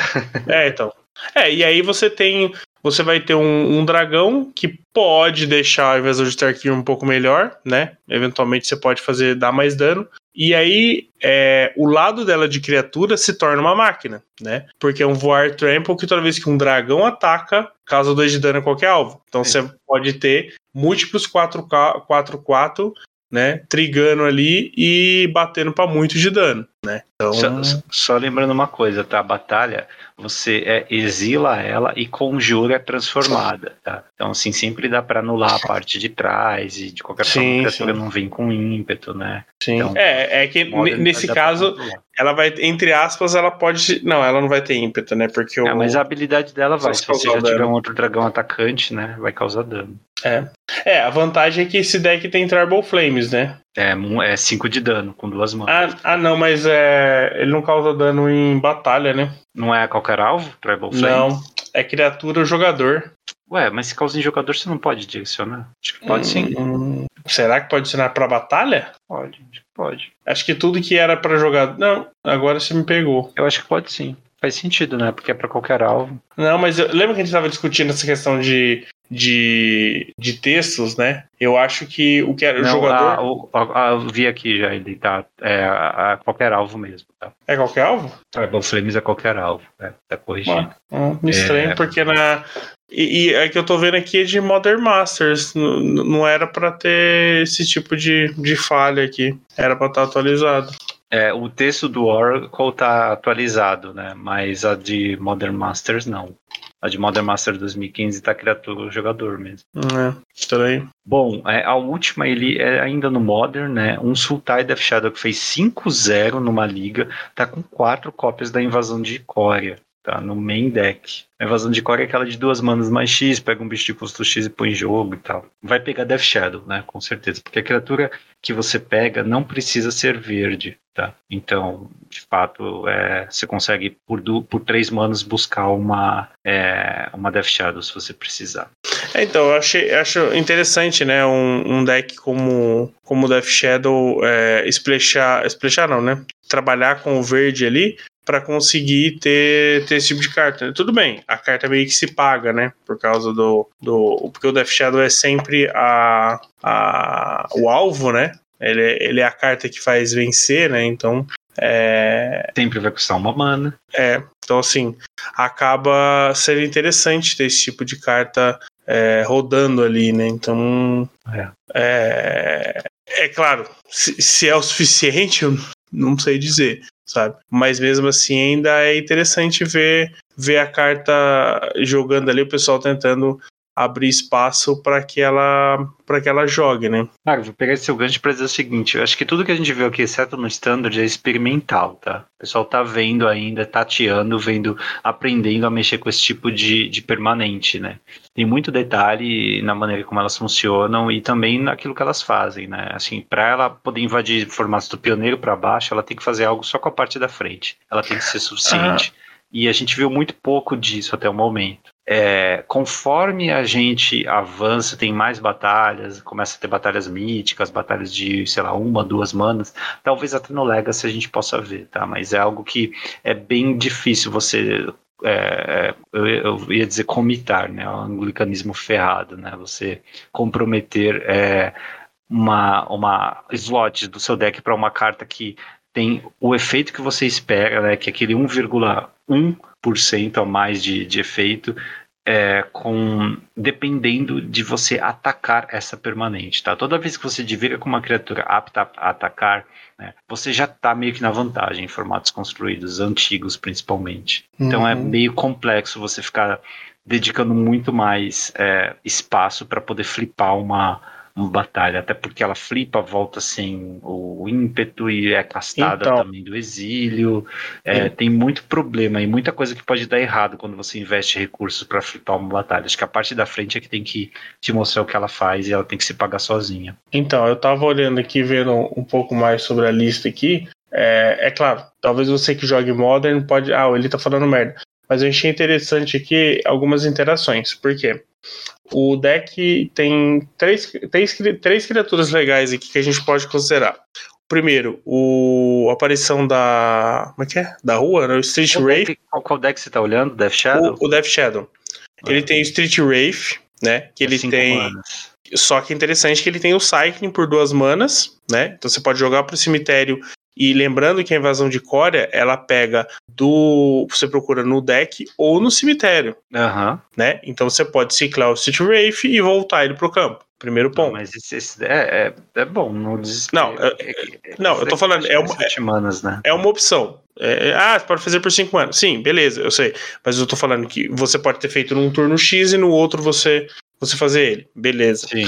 O segundo tem o Grist, que é aquele Planeswalker de, de Mega 2, e quando ele não está no campo, ele ah, é uma criatura. criatura. E ele é três manas. E ele é três manas. Ah, boa. Né? Ele é, é um ponto bom.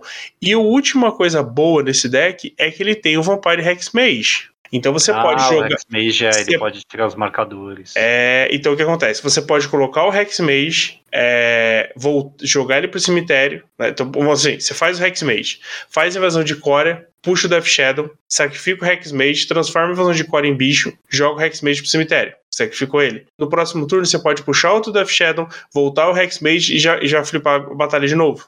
Né? Então, assim, ele tem uma interação muito boa. Tanto que ele vai só uma cópia de Hexmage. Porque todas as invasões de Corea pode puxar um bicho, é puxar o Hexmage e já, e já flipar ela mesmo, né? Então, assim, eu acho que é, é, tem uma, uma, uma, ah, pode ser que não é o suficiente pro Modern, beleza. Mas se o cara colocou é porque, né, faz sentido essa, esse tipo de interação, né? Então, é, não é, você lembrou bem, não é uma, uma interação apenas, são múltiplas, né? Exatamente. É. Lembrando que esse deck vai Tarmogoyf, e aí você tem mais um tipo de carta no cemitério, então deixa o Tarmogoyf com um, um, a mais aí de ataque e defesa. É, se você. É, se ela for destruída de alguma forma, né? Não, é, né? É, é mais um tipo de, de carta ser colocada no cemitério. É, é, é, você pode milar ela, ou a criatura pode ser destruída, ou ela pode ser anulada, é verdade. Sim, Mas, sim. É, pô, legal. Então é, é, isso aí. A gente vai continuar acompanhando, ver o que acontece. Mas a, até agora as batalhas que nós vimos, né, elas parecem ser cartas justas, assim, não é disruptivo como Planinautas. Não, total, gente, total. Total, né? A gente só pode especular o que vem daqui para frente, né? Novos tipos de batalha que fazem coisas diferentes ou têm condições diferentes para flipar, tá? É, mas fica aí a expectativa, as dicas aí para essas seis batalhas para quem quiser investir. Aproveitar que a edição tá no standard, as cartas estão relativamente baratas, tá? Curioso que de todas as que nós falamos aqui, tem uma delas que é em comum, que é a de Zendikar, e tem uma outra, uma apenas que é mítica, que é de Nova Firex, tá? O resto é carta rara. Então, se você joga pioneiro, standard e até modern, né? Dá uma pensada aí em fechar seu set. Vai que, né, é, o novo vira um staple por algum, por algum período de tempo, você já vai ter aí na sua coleção. É, eu acho que assim, essas que a gente citou mais, né? Gobakan, Icória, Tarkir, Nova Firexia, e eu acho que a de Zendikar, Zendikar acho que não, mas talvez essas quatro, né? É, é, é Gobakan, Icória e Tarkir, eu acho que são as três que, que inicialmente tem maior poder para fazer alguma coisa, né? Para ser relevante, né? Porque ela tem uma relação bacana entre é, o efeito dela o, e os seus marcadores, né? Sua, sua defesa ali. Então eu acho que vale a pena você ter, né? É, ah, pode estar meio salgado agora e tal, talvez você pode esperar um pouco, sair do T2, talvez, mas essas são cartas que me parecem que podem. É, eu acho que elas não pioram com o tempo, né? Eu acho que elas podem ter interações que, que, que vão melhorar, ainda mais em formatos é, como Modern e tal, como o próprio Pioneiro, né? Então acho que muita coisa pode acontecer, novas batalhas podem aparecer, né, devem aparecer, né, em outras em edições mais para frente, o que pode melhorar essas batalhas né, porque você pode ter batalhas de outro tipo. É, como é um novo tipo de carta e a tendência é que esse tipo de carta o Wizards trabalhe mais, então pode ter cartas que interagem mais com as batalhas, né? É, baixando o custo de batalha, é, diminuindo a resistência que é, a, a, defesa que ela entra, né? Pode, pode acontecer esse tipo de coisa. Né? Uhum. Então eu acho que é importante que é, fique, ficar de olho. Eu acho que a, Wizards ela foi bem pé no chão com essas cartas, né? Ela foi bem, ela, ela pecou pela, pelo, pela falta, não pelo excesso. Né? Eu acho que ela aprendeu o quanto o Planeswalker afeta o jogo, então ela preferiu jogar para baixo ali o, o set point da, da, dessa nova desse novo tipo de carta para não estragar né é, ela não gastar essa ficha logo cedo então acho, acho sensato acho justo e espero que as próximas consigam é, melhorar o potencial delas ali no, no, nos formatos e não ficar é, presa ali só no T2. Oi, Eli, não tenho mais nada a adicionar depois disso. Isso aí, compartilha aí essas palavras. Então, bora para a fase final. Bora. Fase final, para você que já está de saco cheio. Ele agradecer a todo mundo aí que deu o feedback do programa passado, né? O pessoal curtiu muito a história. É, o resumão que a gente fez sobre a Terra-média, né? Eu e o Joel. É, assim, infelizmente, né, a gente teve que se segurar para não ficar falando demais aqui, mas teve várias coisas que não deu para tocar, é claro. É, mas a gente espera ter feito um bom trabalho em apresentar a Terra-média, algumas curiosidades também sobre a vida do Tolkien, para quem tiver interessado em entrar, ou para quem realmente quer entrar no mood né, de, é, de, de, dessa nova coleção. Né. É, lembrando então, antes de terminar o programa, que serão três é, códigos de pré-release sendo sorteados via Instagram. É só comentar aqui é BR para comemorar o nosso oitavo ano no ar. Oitavo, oito anos ele. Quando o Magic, cara, quando o Magic tinha oito anos, a gente estava em invasão, apocalipse e conjunção. Tem noção do que é isso? A gente já estava nisso. É impressionante, é muito tempo, cara. É, é muita coisa. É muito é podcast, 390 episódios. E, é, bom, vamos ainda dar prosseguimento aqui com mais uma tradição que foi criada ao longo desse período, que é a frase da semana que sempre vem de um apoiador ou de alguém ligado à produção aqui do podcast. Dessa vez vem do, do, do Diego. O Diego disse que Sid Rhino é o melhor marcador de MTG Boomer. é, Não tem como negar, né?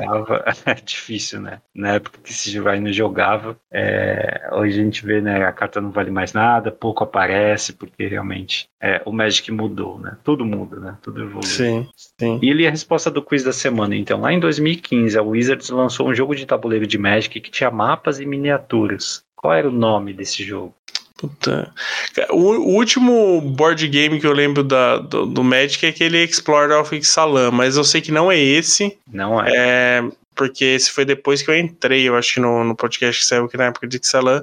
Eu, eu não, não lembro o nome do produto. Arena of the Planeswalkers. É, isso aí. É, Arena of the... Tem miniatura do Jace, né? Acho que. Será que tem. Eu acho que tem ouvinte nosso que tem isso. Já, ah, alguém deve ter. É. Brasil, é. Se, se, tiver algum ouvinte aí que tem esse jogo, manda fotinha pra nós aí no, no, no Instagram. No Insta. E é, ele teve duas expansões, sabia? Uma delas era, era de é, Shadows of, Sombras em Innistrad. Hum. É, é bem. Até, até isso, né? Teve expansão e teve um certo sucesso, então, legal de ver. Eles queriam fazer mais, né? Mas eu lembro que é, não, não teve adesão suficiente para continuarem. Tipo, ah, não, mas já já é, já tem Commander para substituir a parte board game, não cabe outro no, no mesmo. Bem lembrado. Bom, é isso, meu caro Eli. É, ficamos por aqui. Espero que o pessoal tenha curtido e até semana que vem. É, lembrando aí que tá acabando a promoção da liga, né? De, do, do Play 5, aí você concorre ao Play 5, mais 15 sorteios. Deixa aí seu, nas suas compras no Marketplace usando o código Ractos, ajuda a gente. É, mostra aí pra liga que você é nosso ouvinte. E, e, ainda, né, concorre a um Play 5 aí de, de quebra. Valeu, MP, valeu, pessoal. Até semana que vem. Um abraço. Valeu, tchau.